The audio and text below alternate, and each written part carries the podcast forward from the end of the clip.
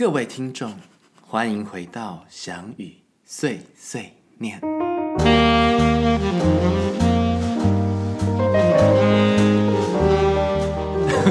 今天有这种隆重的开场，对，因为是这一季的最后一集，所以稍微浮夸一点点。没错，嗯嗯嗯，对啊。那你录到现在，你觉得如何？觉得很酷的经验，就是嗯，可能有两个可以分享，一个是原来我们有这么多的话题可以聊，就是对，就是就是你不，如果我们生活中就这样子过了，好像就那些聊天的东西就这样随风而去。可是如果我们有用一个，就是在一个空间下，然后我们用一个录音机，然后用一个嗯、呃很棒的题材，然后我们来讨论这件事情，就会发现录下来。对，就把就会发现说，哦，其实这些都是历史可以记录下来的一个做一个回顾。嗯那也很好奇，我们几年后再回来听这个 podcast 有没有什么新的启发？嗯对，对对。然后还有一个就是觉得蛮不一样，是因为我们这一次刚刚，因为我们今天有访问周老师跟静文老师，然后就发现哦，其实我们也来做一个很重要的角色，就是当有点类似历史的记录者嘛。对，然后怎么样去传递这些讯息？然后其实我我也是今天刚才在跟周老师、跟静文老师访谈的过程，我也觉得身边其实我觉得有很多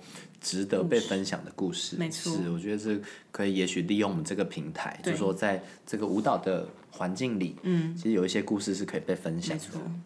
对啊，然后我现在要想到的是我们录这个音的契机。嗯，就是我觉得也很妙，因为我跟林颖这届其实根本一点都不熟，因为就是我那时候只是暑训 来教他们班，我应该只教过几堂课。堂吧。对，那当然舞展我会有来看，可是因为也都不是我没有跟他们班工作，Yes，所以当然会看到他们班表演，但就是错身而过，也没有讲太多。然后我还记得是暑假嘛，今年、呃不是今年，去年了，去年的暑假。你们班五个人就来找我聊天，对 对，但在那之前是我先约你一个人，因为我想说就旅外哦，对对对在咖啡厅的时候，然后我说，因为我 maybe 可能就是太好奇，想说这个人是怎么样的一个人这样子，然后我们就在一个很奇妙的缘分下，我们就约出来聊天，这样。嗯，那时候你刚去 ADF 回来了，还没还没回去，我哦，们你还没有去，然后我是有点类似说在吸取一些经验吗？对，可是那时候我从对。欧洲回来了，对我去欧洲那个你100天刚回来没没多久，嗯，那一次，然后后来你们班就一群人嘛，就是约我们出去，我觉得没错，就蛮好笑的。对，没错，然后就想说，哎、只是随便讲讲，哎、你们好像可以合作 podcast 啊。我们嗯也就是，其实我不知道你的想法，我的想法就是说，哦，好啊，那就做做看。嗯可是我也没有想太多，嗯，因为老实说，这个这个 project 是没有经费，我们没有申请任何补助或是任何的赞助对，然后其实我都还是会租、嗯租摄影棚，不是摄影棚，就是录音的空间呢、我们都要租录音空间。那像这一次我们在左中就没有这个费用，但是其实我等于说要花一些资源去做这件事情，对然后也没有没有就是没有回馈的，对，没有任何金源的状况下，但我自己是蛮做的蛮开心的啦。嗯，我也是。其实我一开始就自己有在做，可是就没有一直经营下去。我一开始是一个人在讲听觉导览，但是就有一点小孤独，就是说，嗯，我是站在我的立场去讲分享我的对于艺术的观点，可是别人是怎么样跟我想，就那个找到共鸣点很难吧。嗯，然后想说，哦，有一个人跟我聊天，这样很好啊，因为我自己一个人对也是很喜欢聊天的人。因为因为我自己也是很爱教学的，然后我、嗯我的个性是，有时候我在教，因为我要去跟另外一个人传达我的感受的时候，对。我会有一个能量出来，我想要怎么转化，把我的感觉告诉他。所以有时候我在教课的当下会讲出一些理论是，哦哦，我会讲出这个，嗯，所以其实我一开始就蛮清楚，如果我要自己一个人录，我的效果会不好，因为我我需要一个对象。所以那时候刚好遇到你，觉得哎、我们这样子有一个火花，嗯，我印象很深刻是我们看人类图的时候，发现你是投射者，我是生产者。哦，对对对，那个角色也是有相呼应。对。然后今天，因为其实我们有在讨论下一季，我们也许会再邀请更多来宾。嗯，那当然，我们今天才刚访问完静文老师跟周老师，我是觉得哎、真的很棒，而且我觉得在回顾，我们现在好像在开检讨会，但是就是因为我们两个已经录的有一个默契了，对所以其实我觉得刚才在跟金龙老师跟周老师录的时候是蛮，我觉得是顺畅的，嗯，那个顺畅是我们大概有一个经验，然后大概知道什么时间要卡，什么时间要继续，对。然后当然也就是刚好录的很顺，我们就让它变三集，对。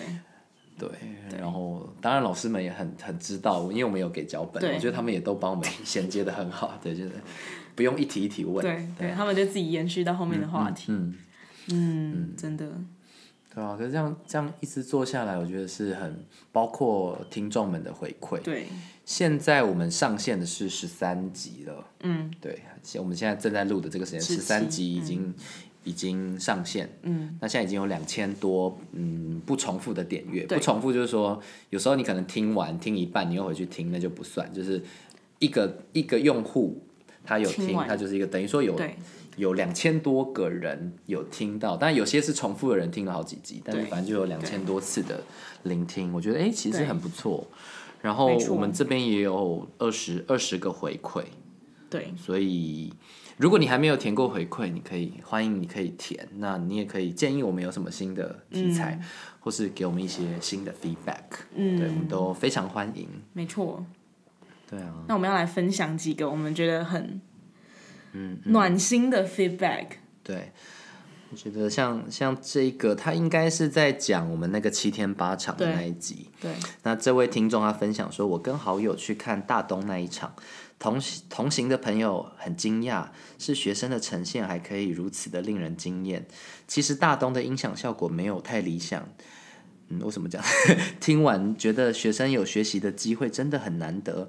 月光下的骚动呈现是让朋友和自己感动的眼泪慢慢掉下来，慢一点一点，也深深的触动着。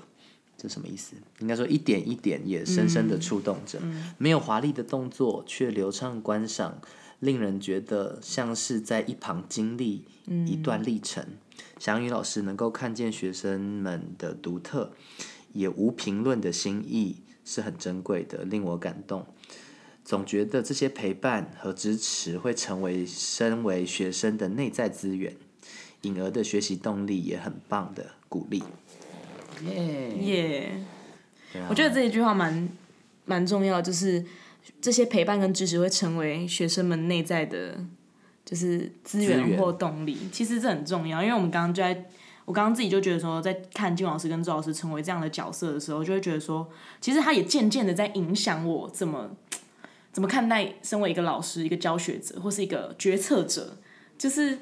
他们的一些所作所为，或是他们所承担的这些责任，看他想的就是前瞻性这件事情，其实很反映到学生怎么在看，无论是他最后会不会成为这样子舞蹈艺术工作者，但是更多是成为人的那些潜移默化。对潜移默化到我们生活中的一些态度，或是一些很小很小的事情，可那细微的事情是成就我们每一个人。嗯，对。我最近有一种感觉，就是其实我很容易，我大概知道我的个性会卡在的点，就是我会想要知道我做这件事情的成效在哪里。嗯，可是我最近一直在想，也许你永远都不会知道那个成效，可是你能做的好像就是一直去散步，和你提供这个管道。嗯，就像你刚才提到说，也许。你刚才在跟金文老师跟周老师聊的过程，你会在深刻的一层去想，哎、因为你在左中这个环境，或是你刚好遇到这些老师，这些老师给你的影响可能是很很潜移默化，就是有，但你如果没有再去想，你可能就会让它过去。对对对，就在无形之中发生，但你也没有特别去想。嗯。但我最近也在想说，其实或许我的那些，包括我们在录 podcast，嗯，当然有这个回馈表单，但也许也有很多听众，他听了有感觉，他不一定会告诉我们。对。对。对，所以我也我也一直在想说，这个影响者或是传递者这个角色，不管我觉得是老师，或现在我们用用自媒体，用 podcast，对。其实你你就是把声音发出去，嗯，可是它到底最后到哪里，嗯，其实我们都不知不知道。对可是，在那个不知道之中，我觉得也许很多东西是潜移默化的。对，对就是一方面你你不知道那个影响在哪里，对但另外一方面，可能它影响了很多，但你都不知道。嗯嗯，对，我觉得这个是我觉得很有趣的。对，嗯嗯，好，那我们接下来练念下一个。好，要哪一个呢？我想想看，我觉得可以念这个吧。好，这个也是左左左中那应该是七天八场的那个那一那一集，那是第几集啊？忘记了，忘记了。看一下，找一下。七天七天八场场是第第十？一吧，第十一集，应该是第十一集的 feedback。所以第十一集的 feedback 好是我们来读一下，这应该是一个家长写的。对，等一下我一直找不到，sorry，在这里。刚结束三十八届的左中午展，就听到老师与林颖学姐分享这个历程。我的孩子叉叉 也是左中舞蹈班三十七届毕业，所以作为左中家长听完也很有感。一一二年的左中场，我分别看了周一及周四场，因为想看不同组的呈现，以及大东厂的第一场，在剧场里能与舞者近距离接触，感受每次舞者气息与状态带给自己的不同感受，也能因为自己每次选择不同的位置，也能看到不一样的样貌。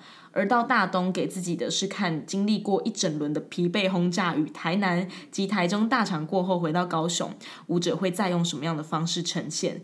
老师与学姐两人以编舞者与学姐的角度在节目中分享你们的感动，是看到舞者的成长历程。这也是我在看自己孩子的毕业舞展时的感动。有时舞者的情绪带入舞马，已经是属于他的自己一部分了。很谢谢你们开了这个节目，分享你们在舞蹈领域中的心情，因为真的不是大部分的人都能理解，培养一个艺术的环境与创作者及舞者，是要更多人的了解与支持，才能更长远。这个很棒的 feedback 哎、嗯，对啊，对啊，我真的其实就像我刚才前面已经讲，就是说其实我们在做这个节目也不确定嗯，会会。有谁来听，或者说它可以有什么效益。其实到现在我们也不是那么，当然我们看到点阅率，我们看到听到一些还还不错的 feedback，嗯但我觉得就是当你听到这个 feedback，你就觉得哎、我们做这些事情好像是还蛮值得的。对，然后其实我也在这个过程中，像这一集是这样在讲七天八场，嗯，那其实我们我们做表演艺术，常常会觉得演出就是最重要的那个结果，嗯，可是就是经历这一年，二零一三二二零二三年了，对。二零二三年这一整年，让我有一个转换，就是我觉得过程比那个重结果更重要，嗯嗯，然后因为有了这个想法。包括我怎么去排练，然后包括我在录这个七天八场的时候，其实讲的也都不是上台而已，嗯，而是嗯历程嗯历程，然后反过来就是回到这个家长的的 feedback，他说很多人不能理解这个环境跟这个大家怎么去准备到演出，我会觉得这个也是很重要，需要被大家理解的，对。因为大家可能都会有机会买票来看演出。对。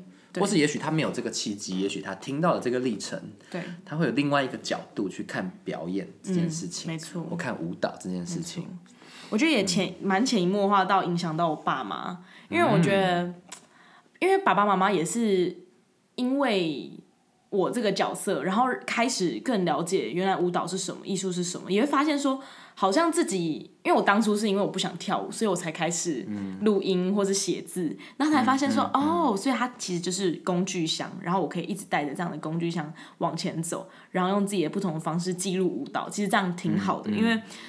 嗯，比如说你在课堂课堂中写笔记也好了，你用文字记录，可是我们比较少的时间可以用声音吗？就是把这些东西记录下来，或是开一个节目，让我们真的好好谈舞蹈是什么这件事情。对，甚至有几集，其实我不会每一集都叫我学生听了，因为有些东西可能跟课程没有关系，对我也不会要他们听。对可是像像有一集是讲我跟身体的关系，对，那一集我就会，我其实就是有传给学生，因为我觉得这个跟。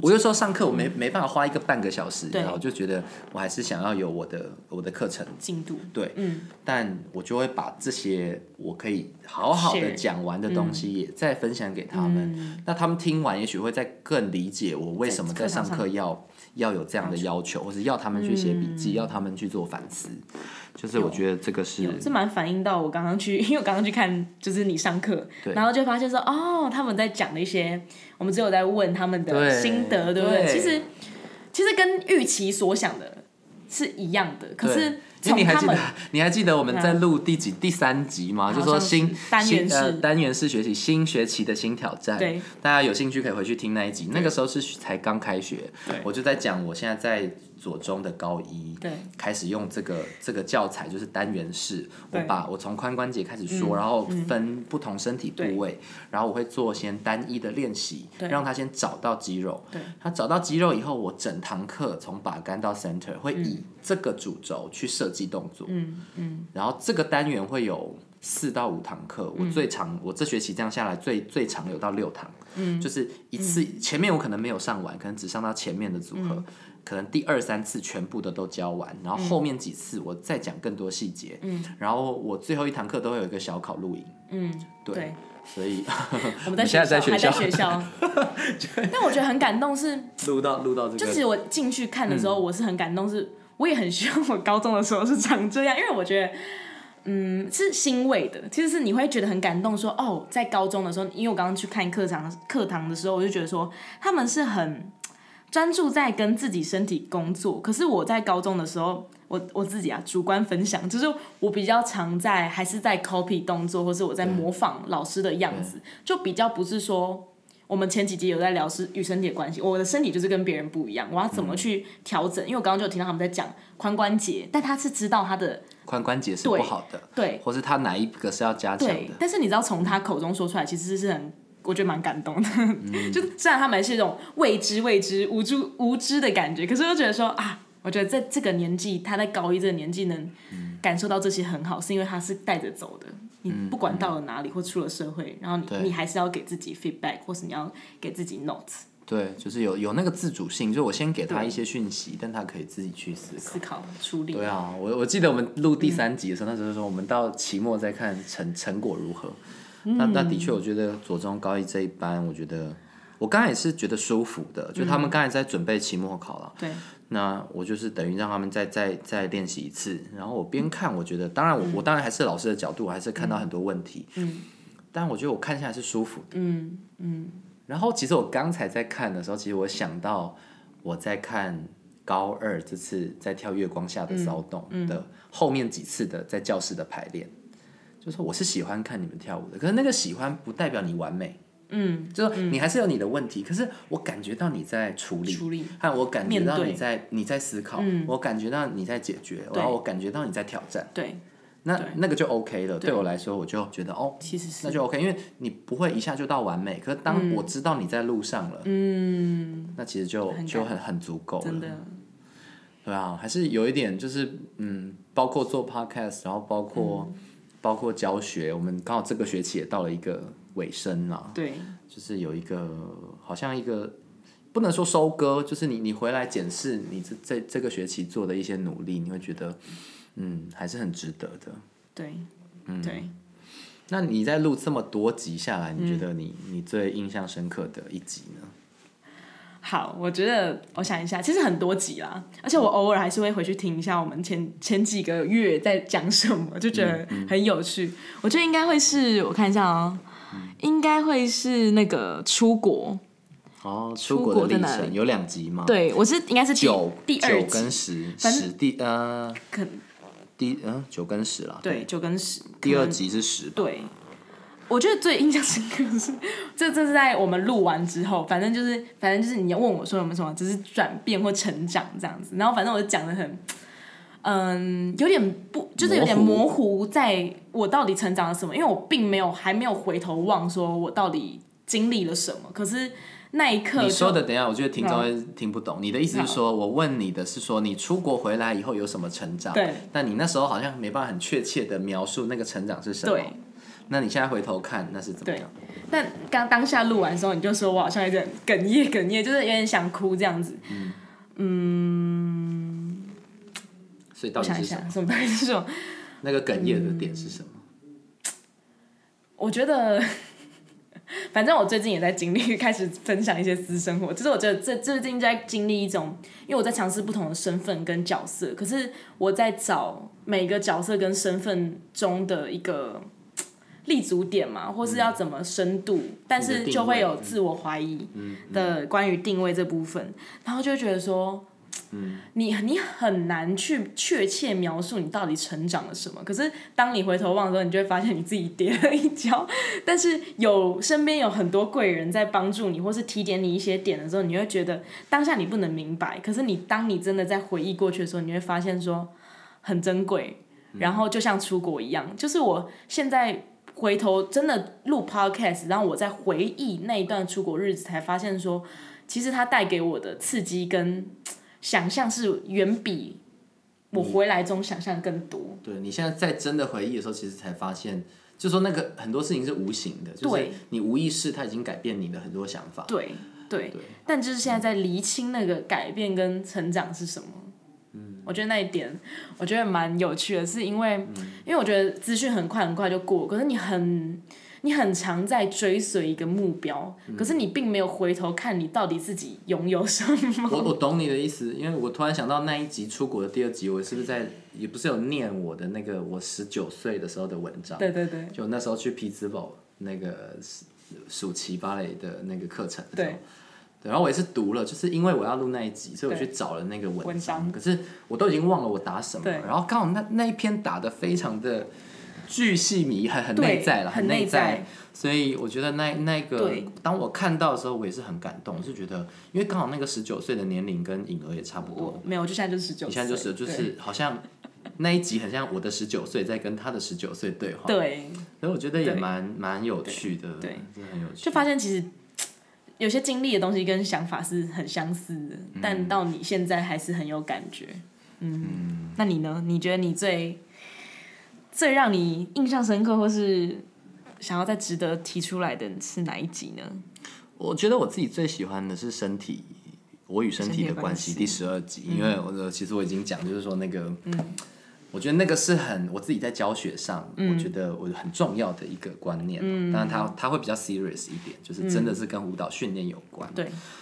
那如果整个看下来，我自己会觉得印象深刻的，我觉得会是跟周老师跟金文老师的这三集吧。因为我觉得我跟周老师跟金文老师，因为我来左营高中的关系，对，我们很多时间会有一些对谈，也许就是午餐时间，也许是课后，对，或是因为我现在也住学校嘛，所以我周老师有时候留到晚上，我们就会有时间可以聊。对，然后我一直都觉得他在讲的一些时代的变迁，或者说老师从等于是现在左中四十年了。舞蹈班四十年的这四十年来，他一直都在这里。然后他看到那个历程变化，然后四十年前是怎么样？他今天其实没有讲到一个重点。他跟我讲那个 Rosana，就是北艺大一开始的那个芭蕾老师。他说，因为他是 ABT 的首席芭蕾舞者，可他的胯非常紧，所以他如果要教一堂课，他会先提早去教室，已经先给自己上一堂完整的课，嗯，然后再开始。那其实我我现在其实我都没办法做到这么多。就如果我要今天上课，我要示范，因为我通常都是给教材，是我先给新的。例如说前两堂我有示范完，我我那两堂我一定让自己是暖的。嗯。那后面我可能他们已经知道组合了，我就从讲解多，我那两堂不会这么 push。可是的确我也会希望这样去要求自己。可是当你听到说哦，以前那个老师是这样的时候，你会觉得你会受到激励。对。对，所以我那时候一直会。我我有时候会一直想要回去看，说哦，在周老师那个一开始那个年代这么艰困，嗯，我觉得那个艰困是包括舞蹈也不被大社会大众接受，就像他刚才说那个舞蹈班一开始是被对鄙视的嘛，就是是被看轻的，对。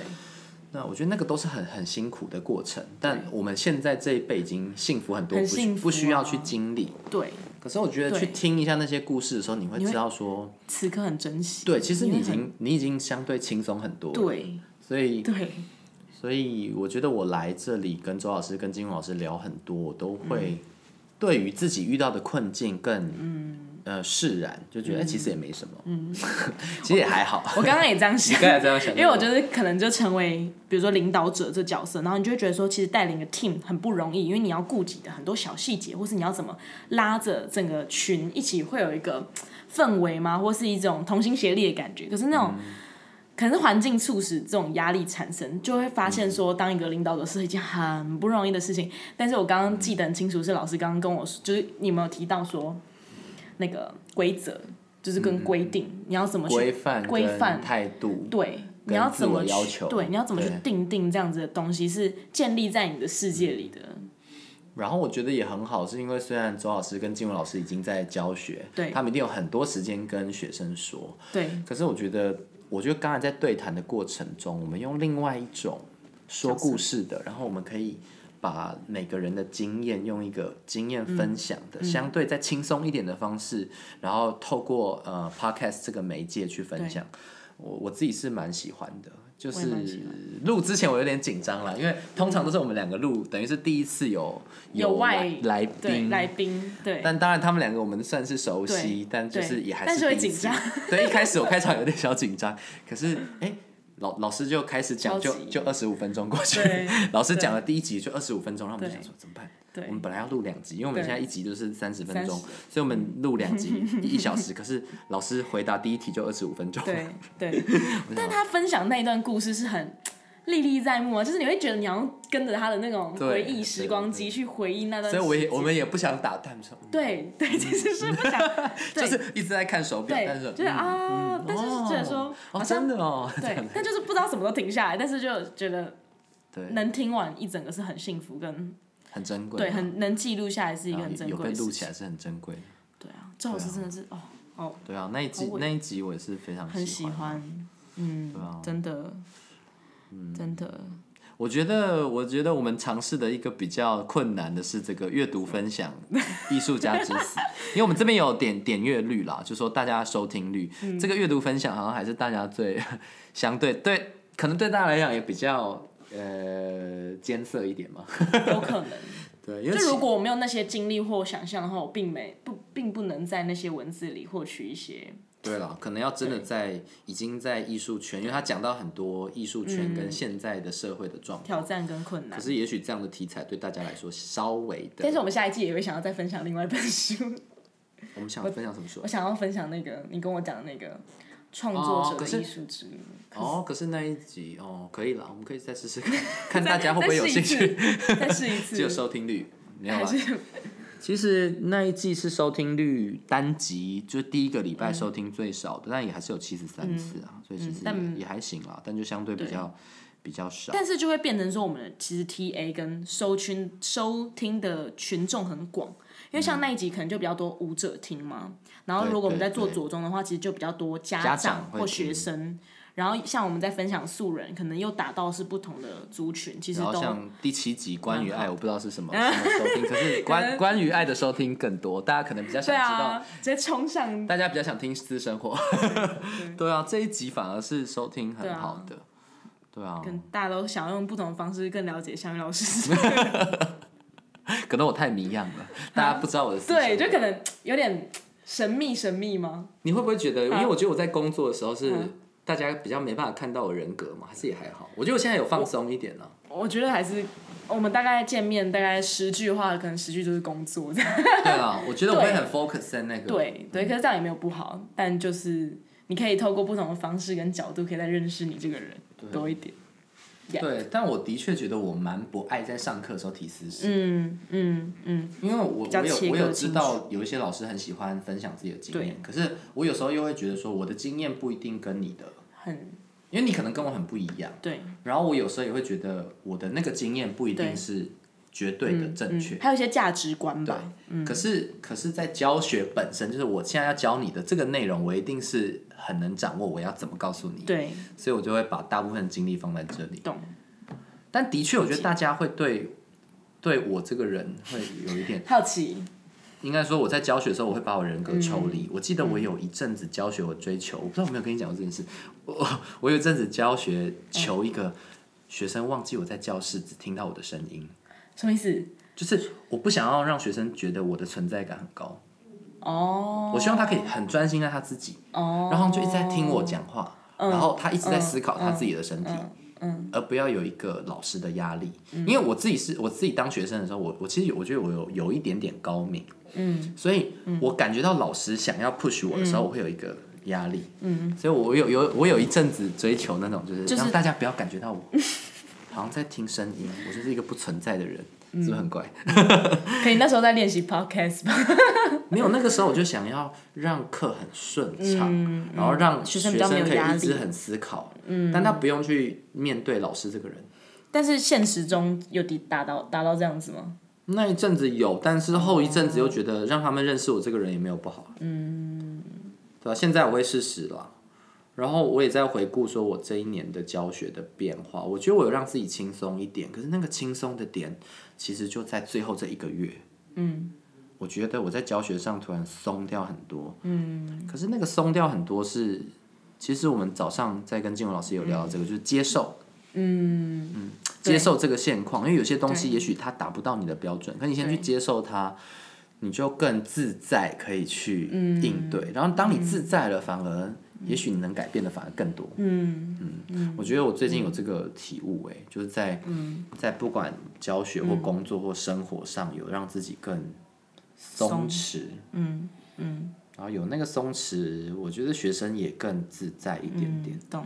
对啊，我觉得我下学期可能会往这个方向走。那我分享我的，我觉得我应该 有一部分用不同的方式跟角度更认识自己。嗯，因为那时候厘清这些情绪为何而来，跟就是有点厘清我们之前以为的理所当然，其实背后都有很多的嗯安排，或是很多的策划，或是很多的。交集而成，它并不是这么我想象中那么容易。我觉得不，无论是学校也好，或是你在教学上也好，或者是我们对于出国也好，就是我们在聊不同的角色形成，其实都是这样。可是我觉得，如果我只是单单作为一个学生，我好像嗯，不能就比较难能接触到这么多样貌的东西嘛，或者是我们摊开来摊开来聊。对，然后其实每一集的切入点都蛮不一样的。对，我我们现在稍微快速的 review 嘛，第一集就是讲我们两个 EP 一，就是关于我们的相似的渊源，就是我跟颖儿为什么认识。那 EP 二我们其实聊了日本舞团的甘苦谈，那时候就讲了很多我在日本的舞者的生活。那 EP 三就是新学期新挑战，就是我们刚才有聊到那个单元性的单元性的这个教学方式。对。那时候想做这个尝试，哦，EP 四讲到不同世代的对谈，然后那个时候也讲很多我跟那个丽文老师跟那个新一老师合作，对美杜莎这个作品，对，那我们也有聊到，然后到 EP 五讲到 Miss Place，就是我之前在五幺大地舞蹈创作比赛的得奖作品，嗯。然后那个作品后来也跟左中有重建。然后 EP 六是月光下的骚动，就是从我重建上次旧作到今呃去年我们跟学生共创的新作。对。EP 七关于爱，讲到我的私生活 自己害羞，自己害羞。EP 八阅读分享，对，艺术家之死，对，对，也是收听最不好的一集，欢迎大家帮他冲上来。没有，就是大家可能对阅读有一个。嗯，恐惧。对，然后 EP 九就是呃出国的刺激，我们聊到暑期的课程跟美国舞蹈节。对，EP 十是第二集，就延续前面的回国后的反思，就出国以后你怎么，我们怎么带着那个刺激，然后面对继续回到回到你台湾原本的环境的时候，你怎么样延续这个刺激？对，然后让它发酵。对。EP 十一是我们的七天八场，我就讲我第一次在左营高中兼任，所以我可以经历他们。当然除了七天八场，我也参加台中场跟高雄最后两场。对对，那那个后面来不及录进去了。然后 EP 十二是我我和身体的关系，就在讲我们在身体训练或是我自己在跟身体相处的过程，我的感受。对对。E.P. 十三是素人 V.S. 科班生，嗯，对。那 E.P. 十呃十四、十五、十六，就是我们跟周老师、跟金文老师的访谈。没错。那这这集是最后一集，E.P. 十七，我们的回顾。耶。所以我相信有些听众可能只是也许收听嗯某些集数，那我也相信有的听众是。可以 follow 我们这个整个过程，每个礼拜一。对，然后也很感谢大家。那我们现在第一季就在这边告一段落。那我们接下来会进入春节嘛？现在已经要放寒假，然后春节我们会休息一段时间。那我们的录音会在下学期 再重新开始我们的第二季。对，那我们第二季也有预计啦。现在我们预计会找更多的来宾。对，所以我们会有更多的对谈。我觉得也会让那个呃。我们的内容更丰富。嗯，嗯，那也希望这个节目可以带给大家一些不一样的刺激，然后对舞蹈，对于其实我们讲很多人生，嗯 真的，讲了很多人生的感触，对，然后我们当下看到的、学习到的、在反思的东西，那希望也可以跟你有一些互动跟共鸣。对还记得填表单回馈我们。对啊，欢迎就是给我们一些 feedback，那我们也可以继续做出更优质的内容。哟，那就谢谢大家，我们下一季见。拜拜。